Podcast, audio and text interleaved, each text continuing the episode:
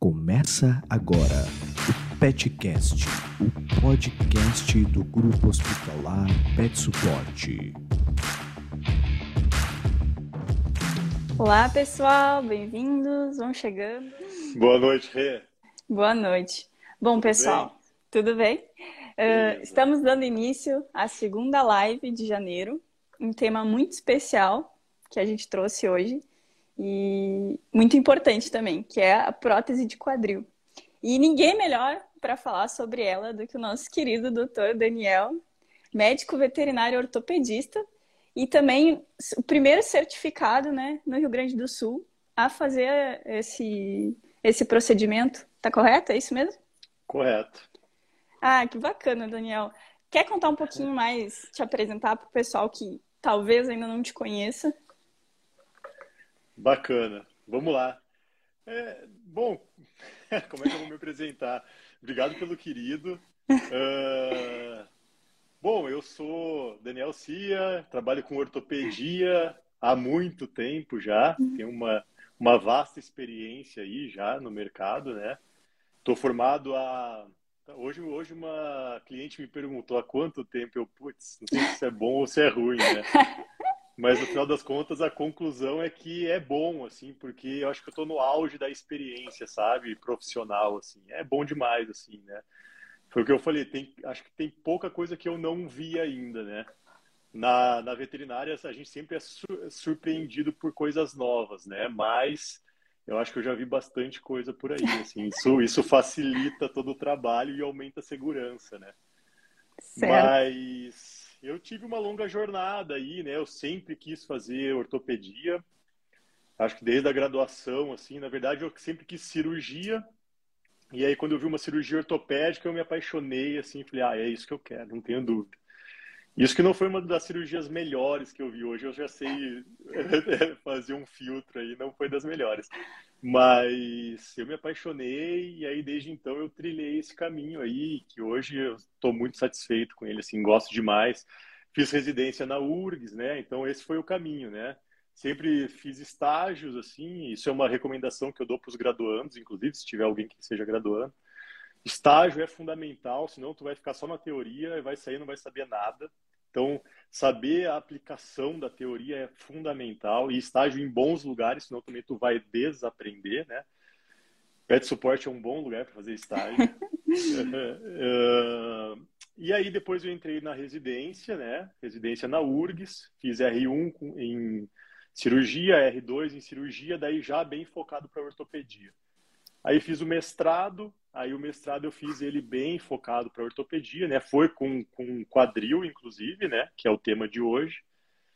E daí desde então eu já, já na residência já tinha, já tinha começado a fazer algumas cirurgias como volante para algumas clínicas no Rio Grande do Sul.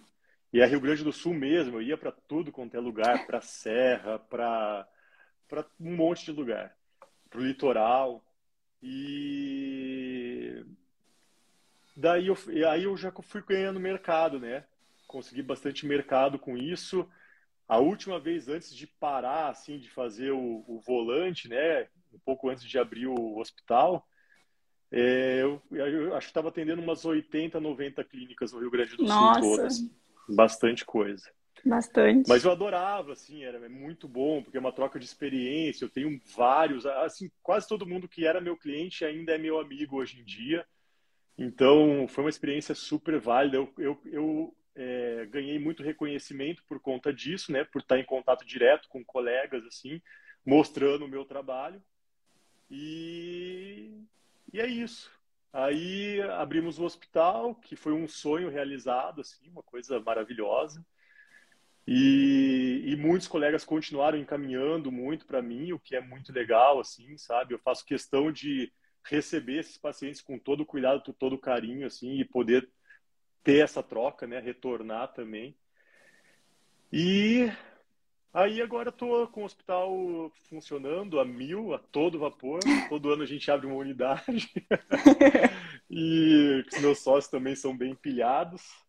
Mas e aí eu tô na ortopedia, né? Assim, que é a minha grande paixão. Para mim é uma terapia. Eu entro numa cirurgia ortopédica, esqueço os problemas, eu foco Eu falo que é a minha meditação ativa. Eu estou focado ali, 100% concentrado, vivendo o momento presente. Para mim é uma benção, assim, eu adoro isso mesmo. E a prótese, então, é a mina dos olhos, né? A prótese que a gente vai falar hoje, eu adoro, adoro, adoro a cirurgia de longe, a, a cirurgia que eu, que eu mais amo, assim, super desafiadora, uma cirurgia super desafiadora. Eu há muito tempo não senti adrenalina para fazer a cirurgia e essa cirurgia ainda hoje tu vai entrar e eu já fiz algumas e tu vai entrar e tu vai estar tá sempre na adrenalina, o que é legal também que mantém mais foco ainda. É a adrenalina controlada, né, que é importante num, num cirurgião, isso é importante, não dá para passar do ponto. E é demais, a cirurgia é demais, porque é aquilo que eu contei hoje, né? Hoje eu tô um cara importante, então eu já passei. É, hoje tá. Fui, fui, fui pra tá TV famoso. hoje, liguei, ô mãe, vai lá que eu tô na Globo, né? e aí eu. Eu falei ali, né? É uma cirurgia que me encanta, até pela, pelo histórico, assim, familiar, sabe? Eu, quando era moleque, eu tinha piá, né? O guri eu, eu tinha uma cadela, uma pastora alemão, que, que sofreu de displasia e ficou muito mal no final da vida por isso. Então, isso é um motivador para mim mesmo, sabe? Saber que eu estou mudando a vida de outros cães que têm uma condição semelhante, assim, para mim é fantástico. E aí, e tu vê, assim, as famílias envolvidas, sabe? As pessoas que se dedicam mesmo, que se doam aos cães, assim, para que, que melhore aquela qualidade de vida, sabe? Então, eu acho que a medicina veterinária, foi o que eu falei ali na, na entrevista também, ela está no auge, assim, sabe? Porque as pessoas finalmente né, dão o valor que o cachorro merece, que são seres 100% iluminados e que só beneficiam a gente. E aí a gente tem esse reflexo na, na medicina veterinária, né, de poder fazer essa troca Sim. e devolver isso para eles. Assim, é demais, acho demais. É isso. Bacana, então. Uma apresentação meio longa, é. né? Mas foi. Não, mas cheia de, de detalhes, é bom. Bom, pessoal, lembrando Sim. que a live vai ficar salva e se vocês tiverem qualquer dúvida, deixem nos comentários que eu vou anotar aqui. E a gente vai fazer ou ao longo do, do caminho né, da, da live, se elas não forem respondidas, né? Se a gente acabar, enfim, fazendo uma pergunta e respondendo ela depois, ou elas vão ser feitas para o Dr. Daniel ao final da live. Mas todo mundo vai ser respondido, tá? Então podem deixar aí nos comentários ou na caixinha. Para começar, então, o nosso assunto. Dani, uhum. o que, que é a prótese de quadril? O que, que é? Boa pergunta ampla. A prótese de quadril, na verdade, é a substituição, em definição, ela é a substituição de um quadril doente, né, um quadril com alteração, geralmente um quadril degenerado ou fraturado ou mesmo luxado, por um quadril mecânico. Né? Então, é o que se faz na medicina humana, né? Não é à toa, né, que é o que se faz na medicina humana, né? É porque é padrão ouro de tratamento mesmo, é, é o que funciona, né? E graças a Deus, na medicina veterinária, a gente chegou nesse, nesse ponto de tecnologia, de conhecimento, de técnica, de profissionais capacitados para colocar então a gente consegue reproduzir exatamente o mesmo padrão de qualidade dos, das, das melhores próteses da medicina humana, né? Eu trouxe até aqui, né, assim, ó, para quem quiser entender um pouco, isso é uma aqui na verdade eu tenho um conjunto, né? A haste que vai dentro do fêmur. Eu trouxe aqui, ó, sou super didático, ó. Aqui é o fêmur. Aqui, então, só para né, pegar, talvez tenha gente que seja mais leigo. Ótimo, mas aqui ótimo. é um. Né, eu gosto de ser didático, vamos embora. Aqui, assim, ó, um, um, um fêmur, né? A articulação do quadril, ela é essa articulação aqui, que compreende o acetábulo, que é essa cavidade onde se encaixa essa bolinha, que é a cabeça do fêmur, né? Na bacia, né? No, na pelve, no quadril mesmo. Então, é, o que a gente vai fazer na cirurgia de prótese de quadril? A gente vai substituir a cabeça do fêmur, né, e o colo femoral, que é essa partezinha que conecta ela ao fêmur, pelo, e, e, e por uma prótese mecânica, aqui a haste, eu já vou explicar direitinho, e o acetábulo também, que é a cavidade, não sei se vocês conseguem ver bem, mas Dá o acetábulo que é onde se encaixa a cabeça do fêmur, obviamente. No cão displásico, que são os cães que têm, que é a maior indicação da prótese de quadril, os cães displásicos, eles têm uma degeneração intensa dessa articulação e ela não fica bonitinha, como vocês estão vendo aqui, ela fica totalmente deformada.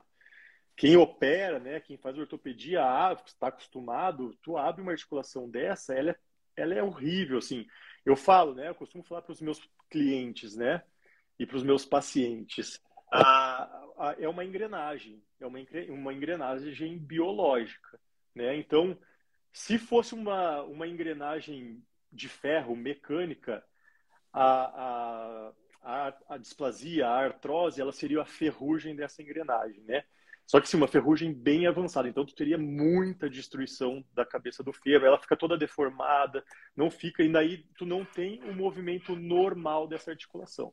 Então, o que, que a gente vai fazer na prótese? A gente pega a haste, né? A gente vai, na cirurgia, a gente retira a cabeça e o colo femoral, faz um cortezinho aqui, vem com a haste e introduz ela dentro do fêmur. Lógico, aqui é uma outra proporção, né? Até porque esse Mas super, é muito grande. Super didático. É, fica bem didático. Daí a gente vai, né? E aí depois eu posso entrar no detalhe da tecnologia que faz essa fixação, que é muito importante. Daí depois a gente vai fazer a colocação da cabeça do fêmur, ó, que bonitinha. E ela é ah, essa é bem pequenininha. Mesmo. Então, é, hoje de é... tarde tu... Então, não é, Rê. Isso aqui parece pequeno, mas isso aqui seria uma cabeça, deixa eu ver, para um labrador. Sério? Aham. Uhum. um, se tu pensar num, num Lulu da Pomerânia, ela é, sei lá, Nossa. um quinto disso. É muito pequena, entendeu? É que proporcionalmente a gente tem essa impressão, né? Muito grande. Esse, esse modelo aqui é um fêmur de humano, entendeu? Então é, é como Sim. se fosse de um dog alemão, se a gente fosse pensar. E essa prótese aqui é para um, um labrador. Daí tu vem então com a cabecinha aqui, ó, que tem que ser polidinha. Essa aqui é uma prótese de teste, tá? Que a gente usa, né, para treino e tal.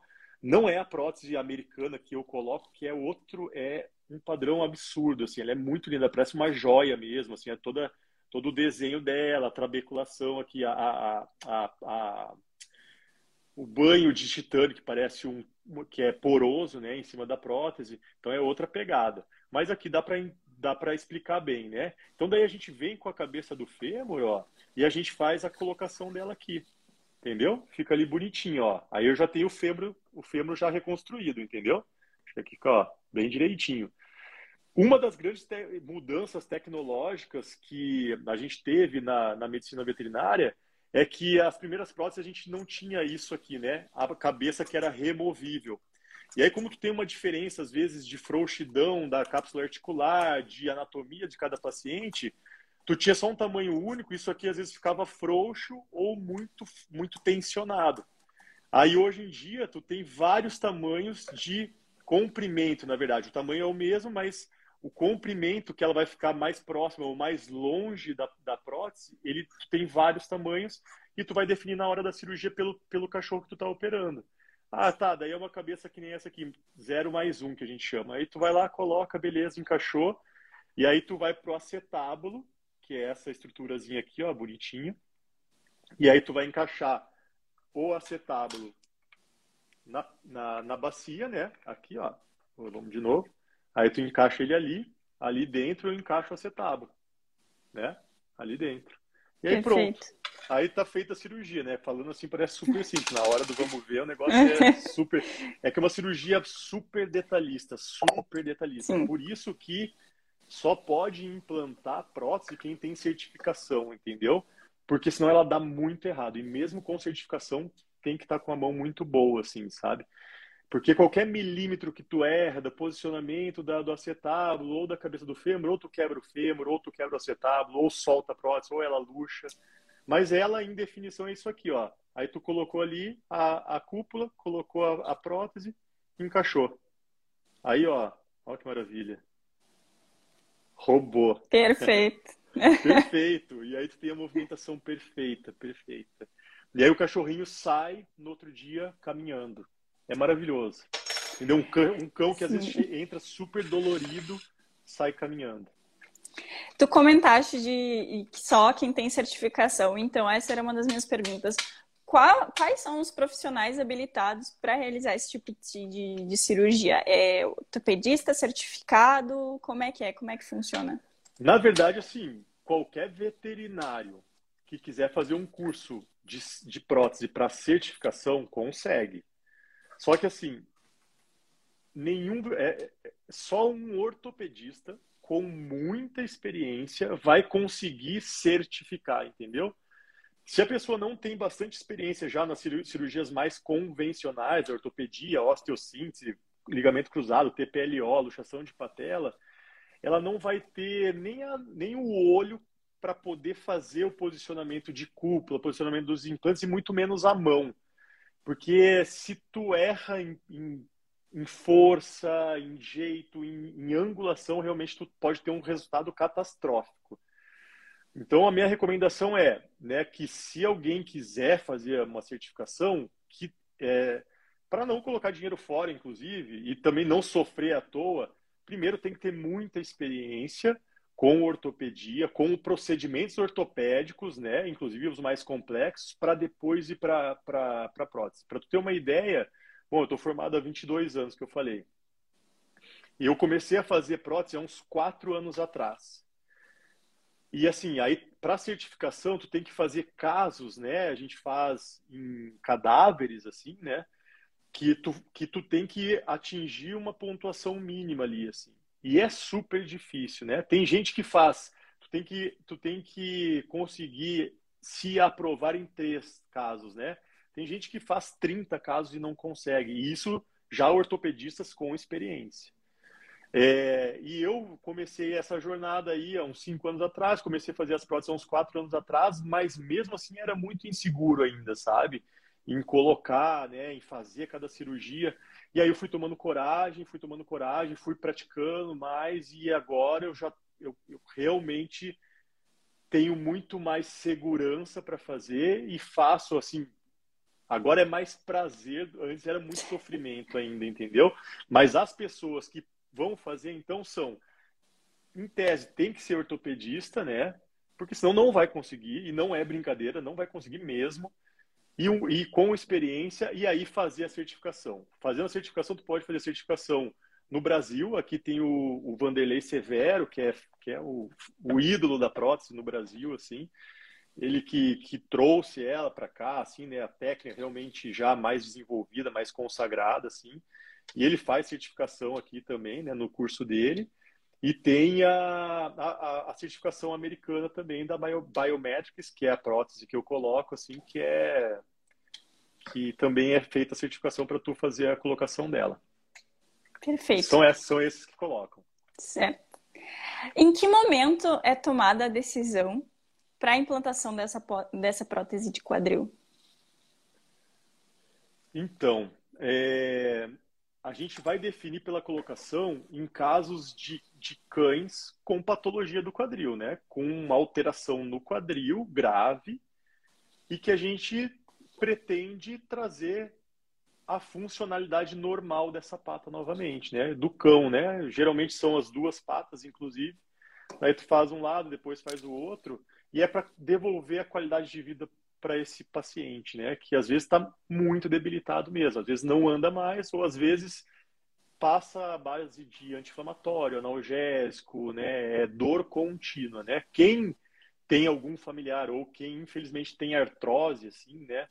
É, ou tem algum familiar com artrose, é, é realmente debilitante, assim, sabe? Sim. Porque é... a dor é muito intensa. Eu não ia falar, mas já que tu tocou no assunto, inclusive a minha avó fez prótese de quadril. Uhum, é, é, e aí deu tudo certo? Como é que foi? Deu tudo certo, só que ela fez de um lado, e daí ela teria que fazer do outro, e daí ela uhum. ficou com medo. Tá meio com medo agora. É, mas é, daí é, é exatamente isso. De um lado, do lado que ela fez, tá maravilhoso, ela não sente mais dor. Do outro, é, é dor assim todo dia. A gente, ainda tá nos, a gente ainda tá tentando convencer ela que vale a pena. É, mas claro que vale, entendeu? O que eu ouço muito, assim, é justamente, né, as pessoas falando, nossa, mudou a vida, né? E é o que eu vejo nos cães. Tu vê, assim, cães... E a gente pega, eu já operei alguns cães que, por exemplo, de um lado fizeram técnicas mais antigas, né? Que antes, antigamente a gente só retirava a cabeça do fêmur, né? E aí o bichinho que se vire, sabe? Mas pelo menos assim, era uma técnica de salvamento que tu tira para não ter o atrito ósseo, né? Que dói muito. Mas para tu ver como dói, vale a pena tu tirar um pedaço do osso, entendeu? Então tu tira, só tira a cabeça do fêmur, aí tu posiciona e o organismo vai fazer uma, uma cicatriz aqui, que vai ser uma cartilagem que vai substituir essa cabeça do fêmur. Não tem mais atrito ósseo, pelo menos, né? Diminui a dor, mas óbvio que não fica normal, né? É um cão que vai mancar. Então, tem cães que tu faz assim, ah, um lado fez coloceflectomia e depois vem para fazer a prótese. Tu vê a diferença de massa muscular, de desenvoltura daquela pata, né? E como isso muda a qualidade de vida do bichinho. Tem bichinho que chega para mim ranzinhos, assim, super mal-humorado, sabe? Agressivo, às vezes, ah, é bravo, não sei o que. E na verdade, às vezes é um bichinho que nasceu com displasia Sim. e sente dor desde os cinco meses de ah. idade, não sabe o que é viver sem dor, entendeu? Então, qualquer um que viver com dor vai ficar mal-humorado, né? Vai ficar bravo. Vai morder alguém, inclusive. Mas é, é, é, é isso, é nesses casos, né, que a gente quer é, restabelecer locomoção normal, qualidade de vida sem dor. E são cães que correm, que pulam. Né? É, tem, tem pacientes, eu tenho um, um, paciente meu que ele pastoreia gado. Então, assim, é uma técnica muito boa Sim. mesmo, assim, né? A gente vê uma evolução muito satisfatória. Isso que é a mágica dela. Aproveitando o gancho, o Lipe Ferraz ele perguntou na nossa uhum. caixinha por que escolher essa técnica diante de todas as outras possibilidades.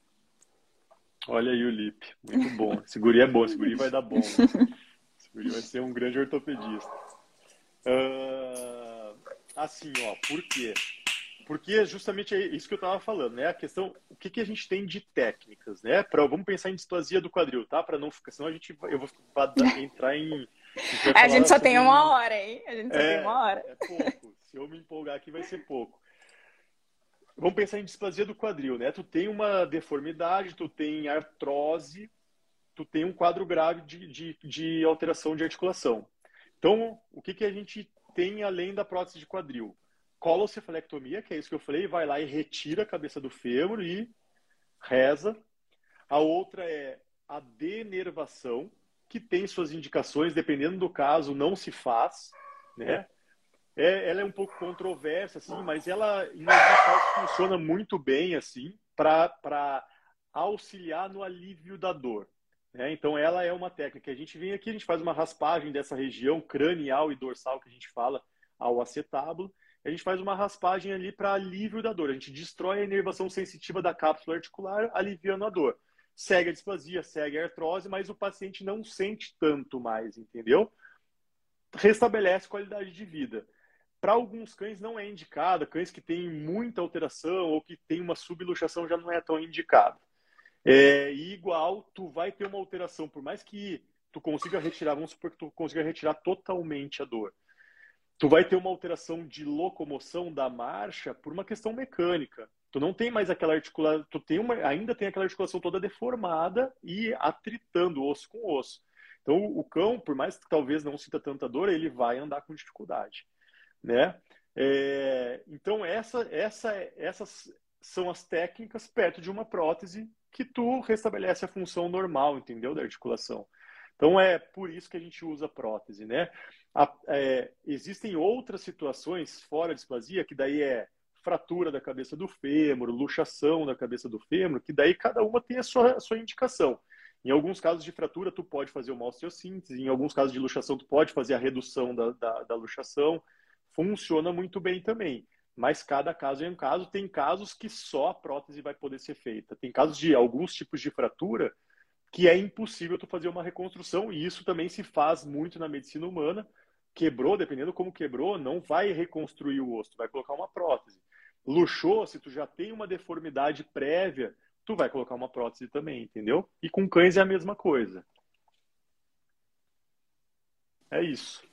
Perfeito. Tá botando as cachorras pra fora, que elas, elas abriram a porta. Eu ouvi um latido aí, dá, não tem problema. Aqui, Detalhes do... pode tudo. Pega eles aí, ó, mostra pra galera.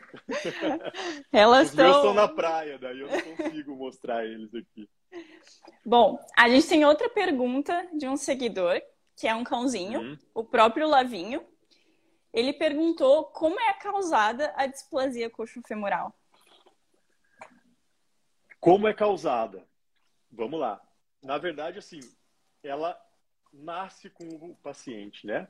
é uma, uma doença, uma patologia que ela é congênita hereditária.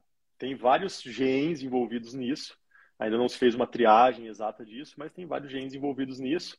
Então é um cãozinho que nasce com uma predisposição genética para inicialmente ter uma instabilidade do quadril. Então tu tem essa articulação aqui instável, né? Isso é o primeiro sinal, instabilidade do quadril. E aí tem vários testes para serem feitos, radiografias para serem feitas, testes clínicos para tu avaliar essa instabilidade.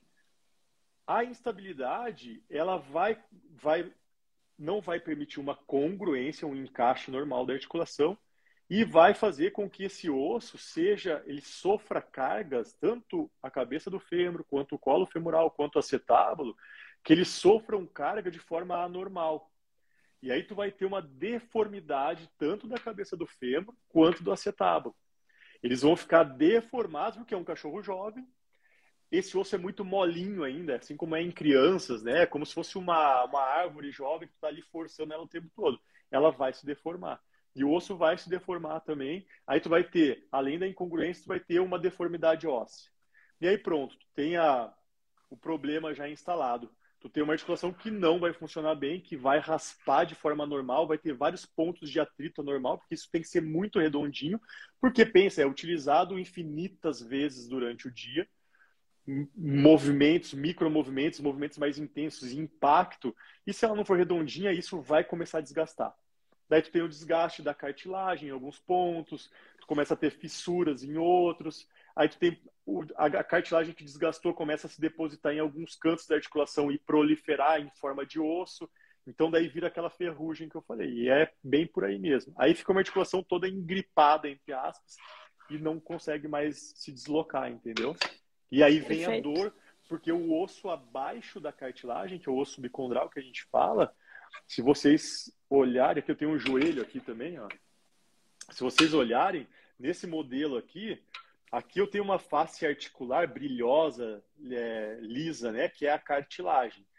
Depois que a gente perde a cartilagem, expõe o osso abaixo da cartilagem, que é o osso bicondral, que está aqui do lado, ó.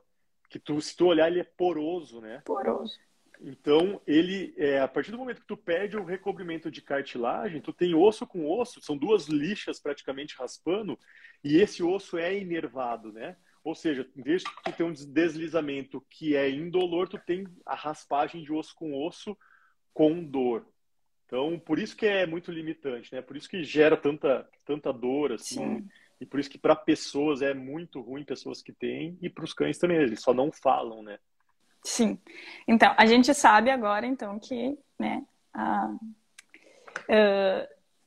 A... Displasia. a displasia. Não, prótese.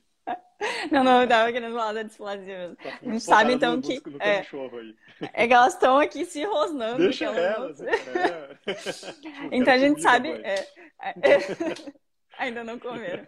A gente sabe que a displasia, né, é, pode ser tratada com a prótese de quadril, mas quais são as outras doenças que também podem levar ao uso da, da, da prótese de quadril? Da prótese. Então, Displasia coxofemoral encabeça, é a grande procura assim na minha rotina, mas é, luxação de cabeça do fêmur, quando tem alguma deformidade associada, senão tu pode usar outras técnicas, mas a cabeça do fêmur ela luxa inclusive porque tu tem algumas deformidades, né? Em alguns casos, não é puramente traumático, né? Às vezes tu tem um atropelamento, tudo bem, tem muita intensidade de energia ali, desloca a cabeça do fêmur, beleza, daí tu tem uma cabeça do fêmur normal, mas ela deslocou. Mas em muitos casos tu tem cães já com uma deformidade e ela desloca porque já tinha deformidade, às vezes desloca sem nenhuma força envolvida, né? Uh, as fraturas de cabeça de fêmur, fraturas de acetábulo, né? O acetábulo também, se ele quebrar e ele tiver uma fratura que seja múltipla ou cominutiva, né? Que são em vários pedaços, então não vai conseguir montar ele perfeitamente e tu não vai ter uma articulação que vai funcionar perfeitamente.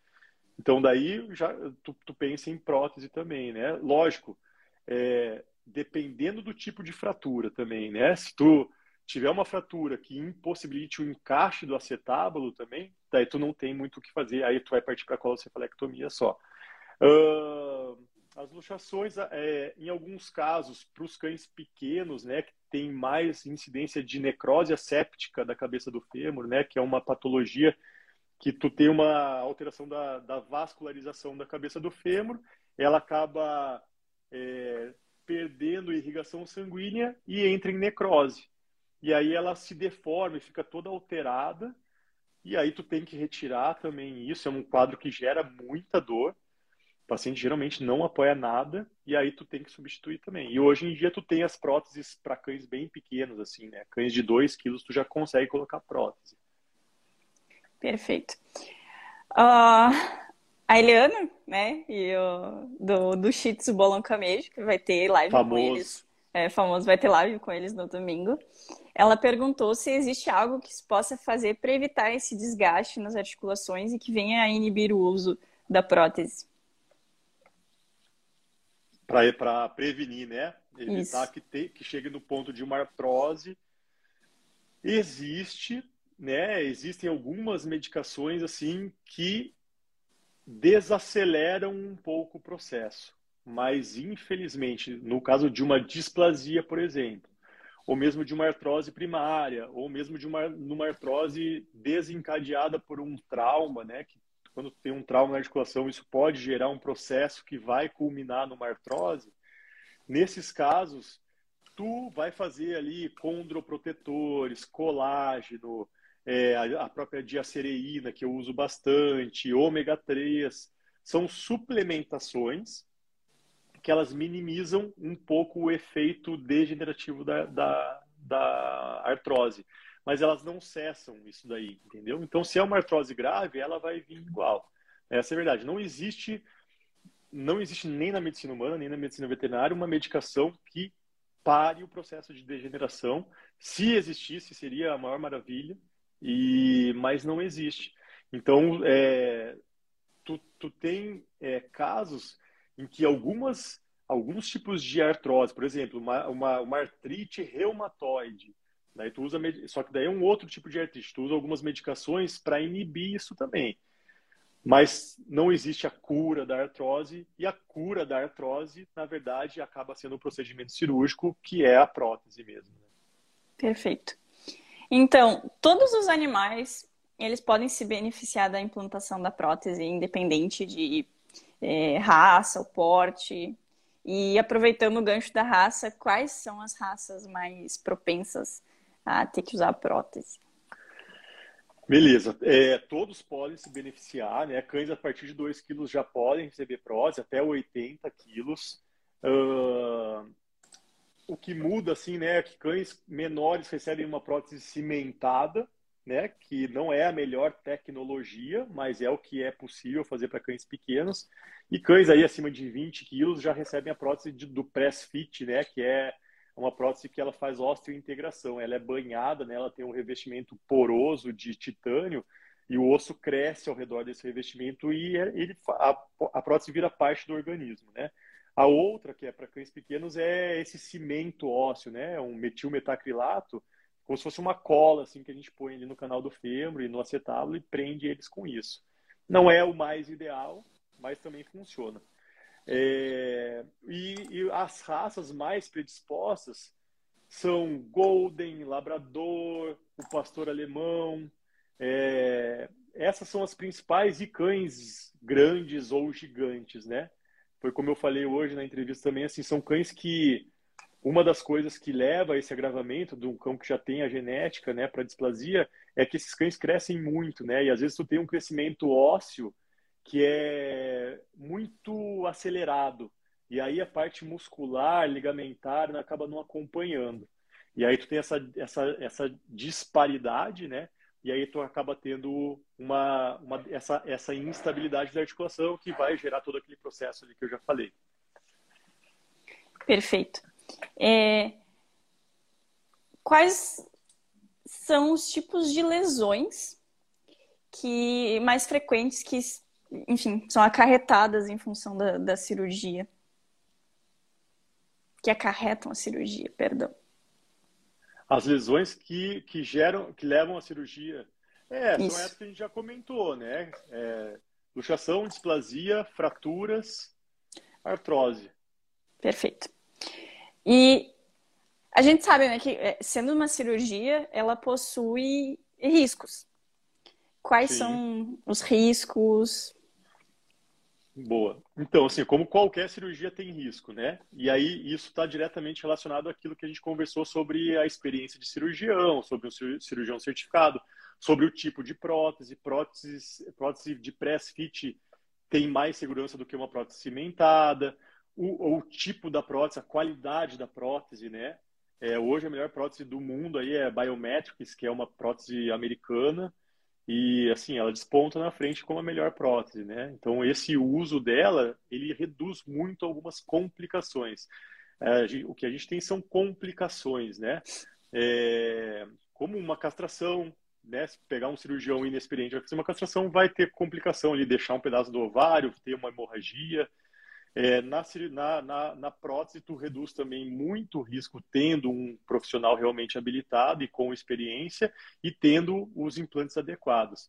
Mas as complicações mais comuns, elas são fratura do fêmur, é, luxação da prótese, soltura da, da, das próteses e infecção das, da prótese. Né? Essas são, são as piores complicações. Na verdade, são, são as mais as que mais possíveis de acontecer assim é, mas que tu consegue minimizar muito, muito, muito fazendo tudo corretamente, né?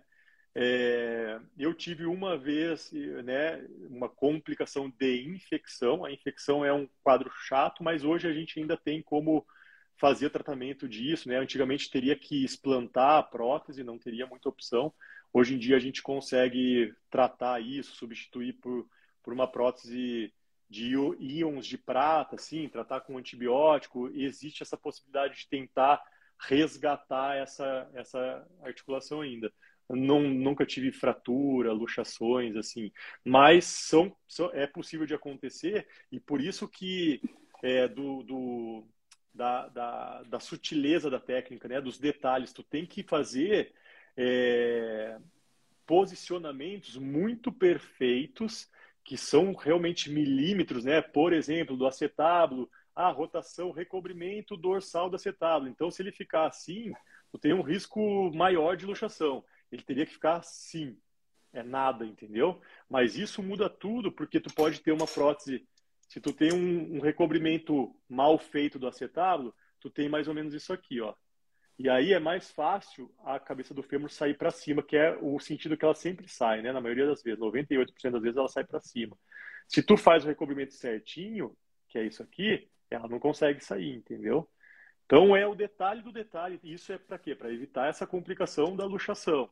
A mesma coisa, se tu vai fazer a colocação no fêmur, se tu entra certinho, aí tem toda uma técnica para isso, beleza. Se tu entra um pouquinho angulado, tu quebra o fêmur. Se tu entra para cá, tu quebra o fêmur, entendeu? E por aí vai, né? O Douglas, ele perguntou, a, uh, da pergunta anterior das raças, se existe alguma raça que não tem indicação de uso de prótese, ou seja, que não pode usar prótese. Tem. É, na verdade, assim, tem, tem alguns pacientes né, com comorbidades que às vezes não dá para usar. Paciente com osteopenia, com alteração de densidade óssea importante, é, pacientes com alteração endócrina muito importante, não estabilizados, e algumas raças, tipo o cão condrodistrófico, assim, o, o Dachshund, o, o, Bulldog inglês também é uma raça que não se faz a prótese de quadril, assim, porque eles naturalmente são raças com, com um esqueleto muito alterado, né? Então, eles já têm, um, já têm desvios é, do esqueleto, desvios angulares muito importantes. As próteses na veterinária já têm uma, uma adaptação muito grande, porque a gente tem vários tamanhos, não é que nem na medicina humana, né? Que tu tem ali um, uma criança, um adulto, e é, na verdade é isso que tu vai trabalhar ali, o adulto. Na, na, na, na medicina veterinária eu tenho adulto de 2 quilos e tenho adulto de 80 quilos, né? Então já tem essa variação, mas para esses com muita alteração de esqueleto mesmo, não, não, não tem não tem muita indicação, não. Show.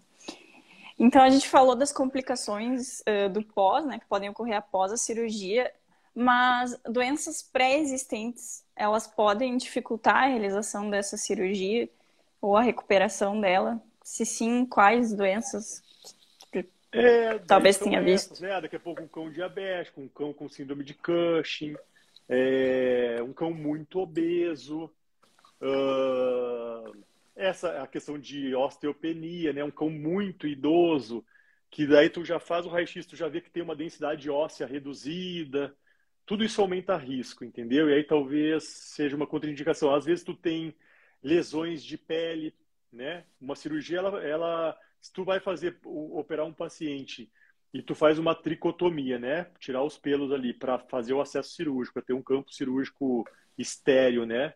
É, se tu vai fazer a tricotomia e tu vê que por um acaso esse bichinho acabou ficando com uma dermatite ali na última semana que seja, né? Ou há dois dias atrás, e tu vê que tem infecção de pele ali, tu tem que abortar a cirurgia.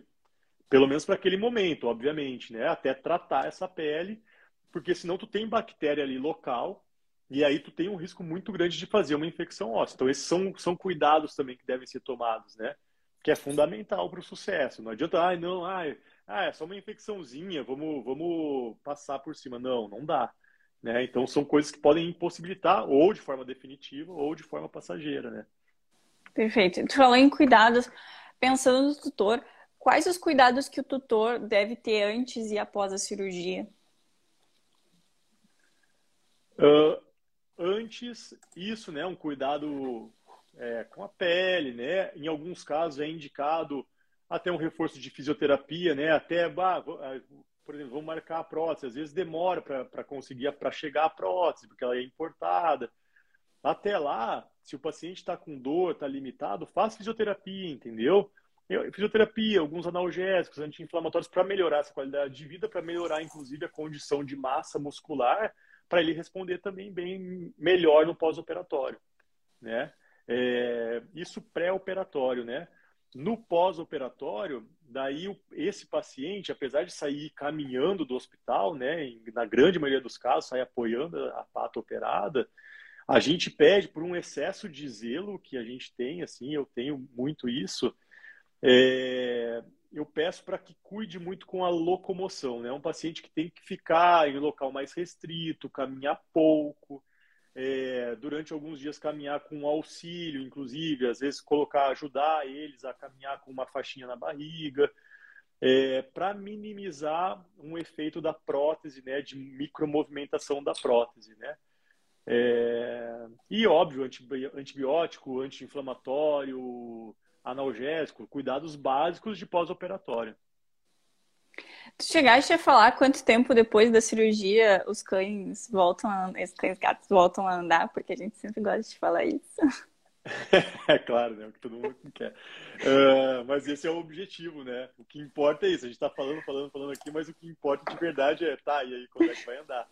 Assim, ó, ortopedia, no geral, isso é uma coisa que eu aprendi na prática e eu não via na prática no início, tá? Quando eu acompanhava, assim, que eu não, ainda não era ortopedista. É, cães que passam por procedimentos ortopédicos, o esperado é que eles caminhem no outro dia já, tá? Para a maioria dos procedimentos ortopédicos, né? Três dias, assim, é um momento bom também. Mas o mais precoce possível. Lógico que tem algumas situações que tem lesão de tecido mole muito importante, vai, vai mudar um pouco. Mas, no geral, estabilizou uma fratura, luxação de quadril, alguma coisa, é, é um dia, dois dias, tá apoiando, entendeu? Isso mostra um bom resultado cirúrgico. E isso vai ser definitivo para uma boa evolução pós-operatória também, aumenta a chance de consolidação, de movimentação e tal. Na prótese de quadril, tu tem o paciente que sai caminhando mesmo, é isso entendeu? Alguns casos, dependendo, tu tem um pouco mais de tensão em glúteo, porque a próstata ficou um pouco mais alta, pelo, pela anatomia do, do paciente ou pelo, pelo o jeito de colocação ali no momento, às vezes tu tem cães que, pela tensão no glúteo, acabam sentindo um pouquinho mais e não apoiam, apoiam de maneira diferente, assim. Mas a grande maioria, e só que isso aí também normaliza em questão de um mês no máximo e já está tudo muito bem, mas a grande maioria sai apoiando e em média, depois de um mês, tu já libera eles para já caminhar mais à vontade, né? Tem casos assim de, de pacientes que tu pede, o que, que, o que, que eu peço, né? 30 dias de um repouso mais cuidadoso, Aí a gente faz um raio-x para monitorar a evolução da prótese. Ah, tá tudo, tudo muito bem. Daí a gente já libera um pouquinho mais. 60 dias mais um raio-x, né? E aí 90 dias, geralmente, a gente faz o último e libera de vez. Mas tem, tem paciente que com 30 dias, aí o tutor me manda o vídeo, olha, doutor Daniel, ele tá muito bem. E aí o cachorro correndo por tudo, e pulando, e subindo em sofá, e eu, não, não, calma. E, e, tu vê que tá bem, e talvez tu realmente já pudesse liberar, mas não tem por que correr o risco, entendeu? É uma cirurgia cara, o paciente está ali, já passou por todo um processo, é uma criança, né? Se tu não Sim. falar, olha, tu tem que ficar parado, não vai ficar parado porque ele está se sentindo bem. Essa é a verdade. São pacientes que daqui a pouco, em duas semanas no máximo, se tu deixar, sai voando. E aí, só que ainda internamente as coisas estão acontecendo, né? Tá, tá, tá tendo processo de osteointegração, que é o principal que a gente quer. E essa micromovimentação é perigosa. Perfeito. Então, fevereiro agora é o mês dos felinos, né? Porque tem o Dia Mundial do Gato. E pensando nisso, a gente adora falar sobre gatos aqui. Sempre que possível a gente traz cat support. Uh. Essa cirurgia, ela é realizada em gatos ou é mais em cães mesmo? Pode ser feita em gato também. Esse a partir dos 2 quilos aí, é possível fazer em gato. A gente teve uma pergunta aqui da Rê, que ela perguntou se existem próteses para outros grupos de animais, né? E fora os canídeos. Então a gente sabe que agora também tem para os gatos. E para outros, uhum. acho que não, né? Não Só tem. cães e gatos. Macaco, passarinho, sim. Quem sabe onde? é. Uma, é, Perfeito. O, o Charles perguntou qual seria o software usado para o planejamento da cirurgia. Boa, o Charles é ortopedista, será? Talvez. Deve ser. Fala Deve aí, ser. Charles. Tá assistindo ainda?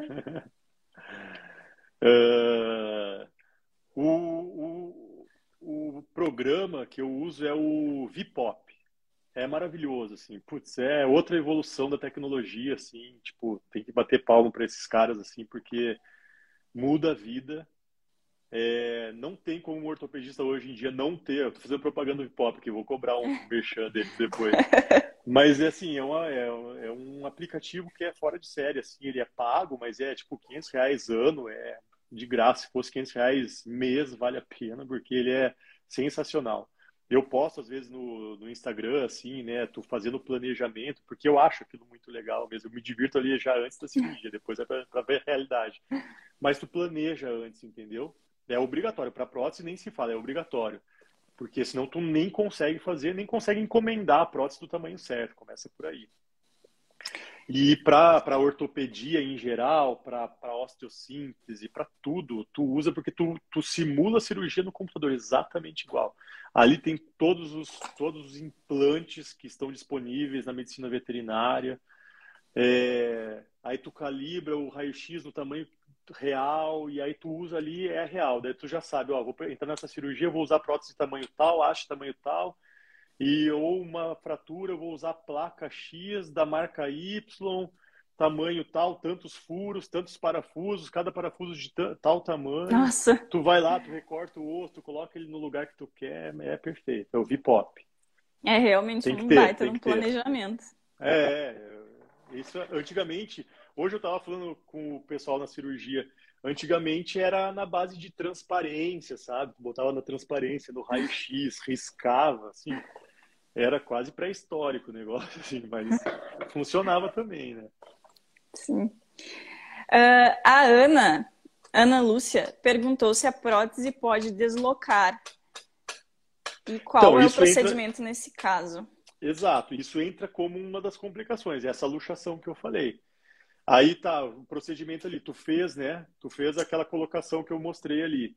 E tu tem a cabeça do fêmur, o acetábulo. Se por um acaso o motivo da luxação, que na maioria das vezes é isso, cabe... o acetábulo ficou pouco, com pouca cobertura, tu vai ter que abrir de novo, colocar em procedimento de novo, vai lá e vai fazer mais cobertura. Tu vai tirar o acetábulo, vai mexer de novo ali, talvez tenha que trocar o tamanho do acetábulo, vai colocar outro acetábulo e vai fazer mais cobertura. Porque a causa é justamente essa, né? Esse é o deslocamento dela. Entendeu? Perfeito. O William perguntou se a prótese, depois de implantada, nunca mais precisa ser trocada. Não. Depois de implantada essas próteses americanas, tu colocou, tu esquece ela aí, entendeu? Porque, diferente da medicina humana, né, um cão aí, vamos colocar um, aqueles poodles Highlanders, assim, né? Eles vão viver, vamos colocar 20 anos, né? Que é uma expectativa muito aumentada já, né? É, então a gente tem aí uma, uma expectativa média dos cães que mais utilizam prótese, que são os cães grandes, de aproximadamente 13, 14 anos, né? E aí tu geralmente coloca ela já aí numa, às vezes na, na meia vida e elas, elas duram um tempo suficiente, com certeza. Show. Uh, William perguntou qual é o custo, mais ou menos. O custo, boa, faz parte, né? Tem que saber. Faz parte, exatamente. É, é. Assim, então.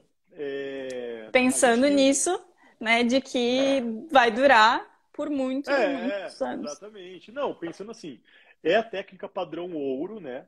de novo, não é, não é à toa que é feita na medicina humana e que funciona muito bem. E óbvio que tudo tem um custo, né? Se tu quiser fazer essa prótese, é, a cirurgia como um todo, eu falo, né? Na prótese, eu, assim, eu nem ganho tanto, eu faço cirurgias menos complexas e ganho mais. Eu, é, eu cobro menos na questão de é, cirurgião, né? De mão de obra, justamente para tentar viabilizar ela para poder fazer o máximo possível, né, para beneficiar mais pacientes. Porque o custo dela, ele está, na realidade, no material, né? Tu pode fazer uma, uma, uma, prótese por um terço do preço de uma prótese americana, só que daí tu tem um risco muito maior.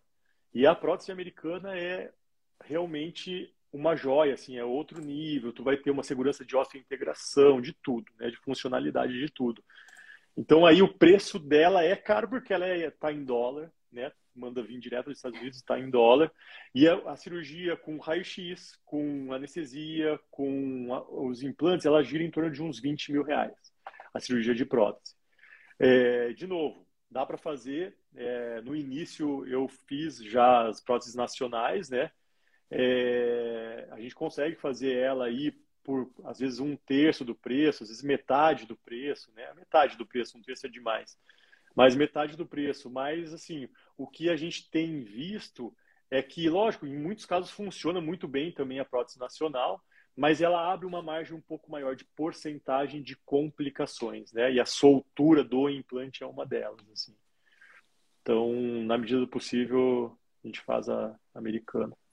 Para a gente ter uma ideia, assim, de que as pessoas fazem, né, esse procedimento que elas vão atrás, correm atrás, pensando no bem do seu pet. Quantas cirurgias de prótese, mais ou menos, a gente tem, em média, no Brasil, no RS? Então, no Brasil, se eu não me engano, é algo entre. Eu acho que umas 250, mais ou menos, por ano.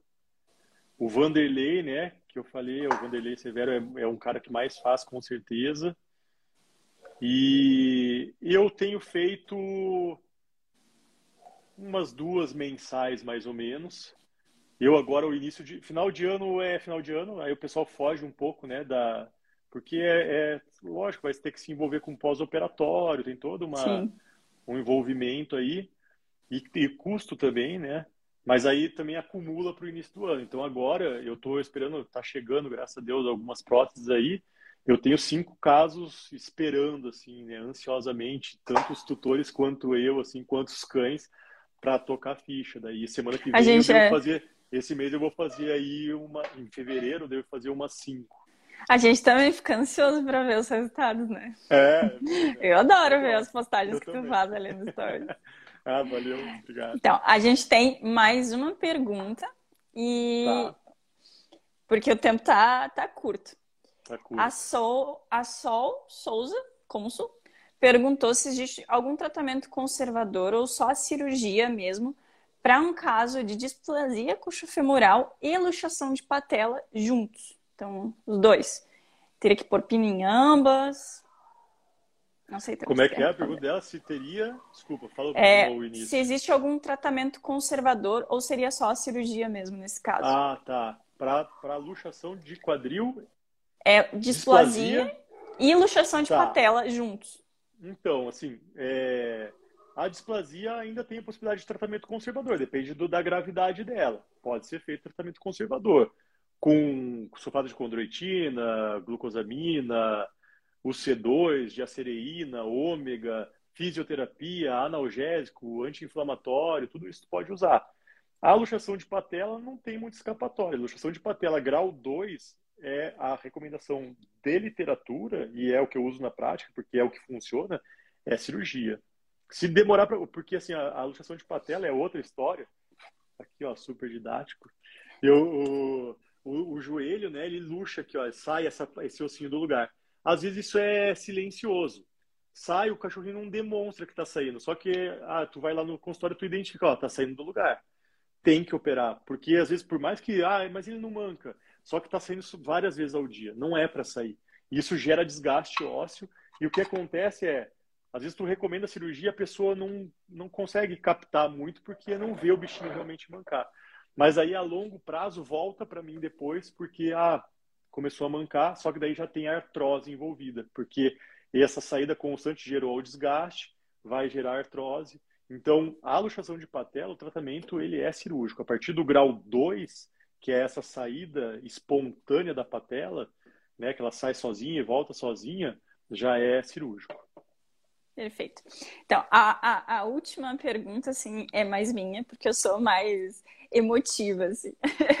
então, eu queria que tu contasse pra gente como é essa interação com as famílias, é, na hora que elas veem o, o pet saindo do, do da, da, internação andando, né? A gente recebe muitos vídeos também das pessoas chorando, Sim. vendo eles como, sim, eu queria sim. saber, assim, deve ser um momento muito único, muito maravilhoso, assim, para ti como médico veterinário presenciar isso e saber que tu foi é. o, o, o agente Salvador desse... da pátria, o anjo da guarda.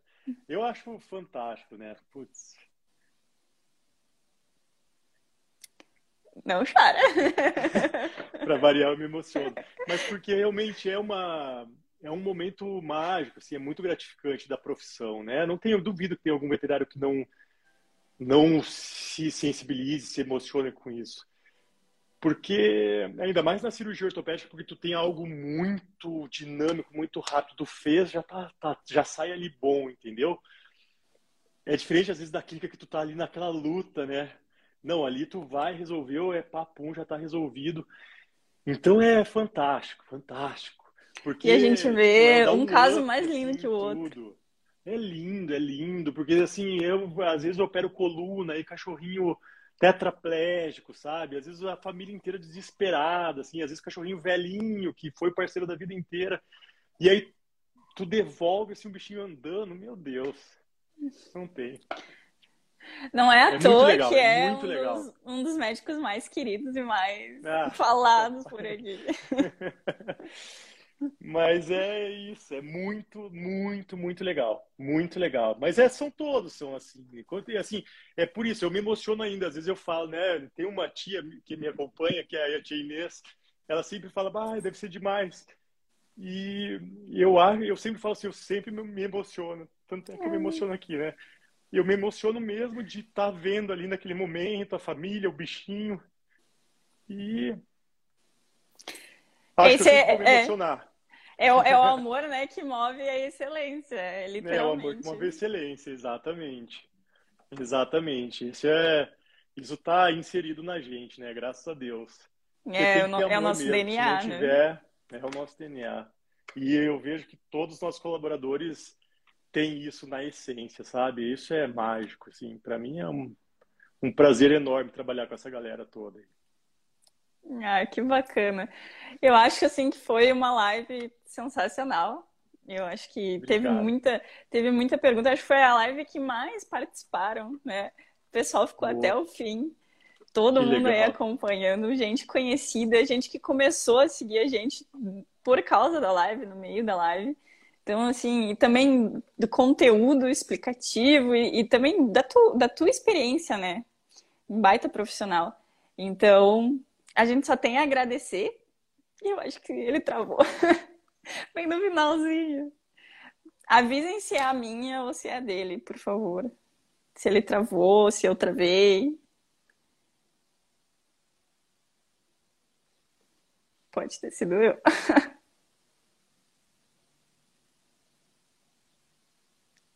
É, acho que era o Daniel. Ai, que pena que a gente perdeu ele. Tava tão legal. Pessoal, a gente quer saber a opinião de vocês, o que que vocês acharam da live, o que que vocês podem nos mandar também é, dicas de outros assuntos. A gente está sempre aberto a, a, a, opiniões, né? O que, que podia mais ter, o que que, o que que daqui a pouco um assunto novo que vocês queiram ver por aqui. Só mandar inbox pra gente que a gente responde rapidinho. E infelizmente não deu para responder todas as perguntas que apareceram, porque o tempo é muito curto. Mas a gente vai ver daqui a pouco, de repente, fazer uma segunda live com o Dr. Daniel e trazendo outros assuntos, né? Porque realmente teve muita pergunta. E a gente espera que vocês tenham gostado da live, como sempre. A gente está aqui para educar, para. Vamos ver se ele entra de novo. Acho que vai, vai entrar de novo. Para dar tchau, pelo menos, para todo mundo. Ei! Eu tava falando pro pessoal, perguntando. Eu tava né? vendo, eu tava te é. ouvindo, mas ah, eu caí. Tá. Acho que pelo tempo. Ai, então, não, não, o tempo da live ainda tá. Eu acho que foi a internet mesmo. É, a live vai ficar salva, o pessoal andou perguntando aqui. Todo mundo adorou, foi demais. E então, acho que tu entrou só pra dar tchau pra gente, né? tá ótimo, ia ser, ia ser triste ir embora sem é, tchau. Exatamente. Obrigado, Muito né? obrigada. Eu que Capaz, agradeço é demais, pela tua disponibilidade. Valeu, a Valeu gente pelo tá... teu empenho aí com a gente também, por vestir a camisa, Imagina. por toda a tua dedicação. É uma honra participar e por todas as lives que tu faz aí. Obrigada. Obrigado. A gente estava falando que teve tanta pergunta que talvez a gente tenha que fazer uma live 2.0 para Vambora, ver. a gente faz. É. Tem muita coisa legal para falar. Tem Exato. papela, tem coluna, tem tudo.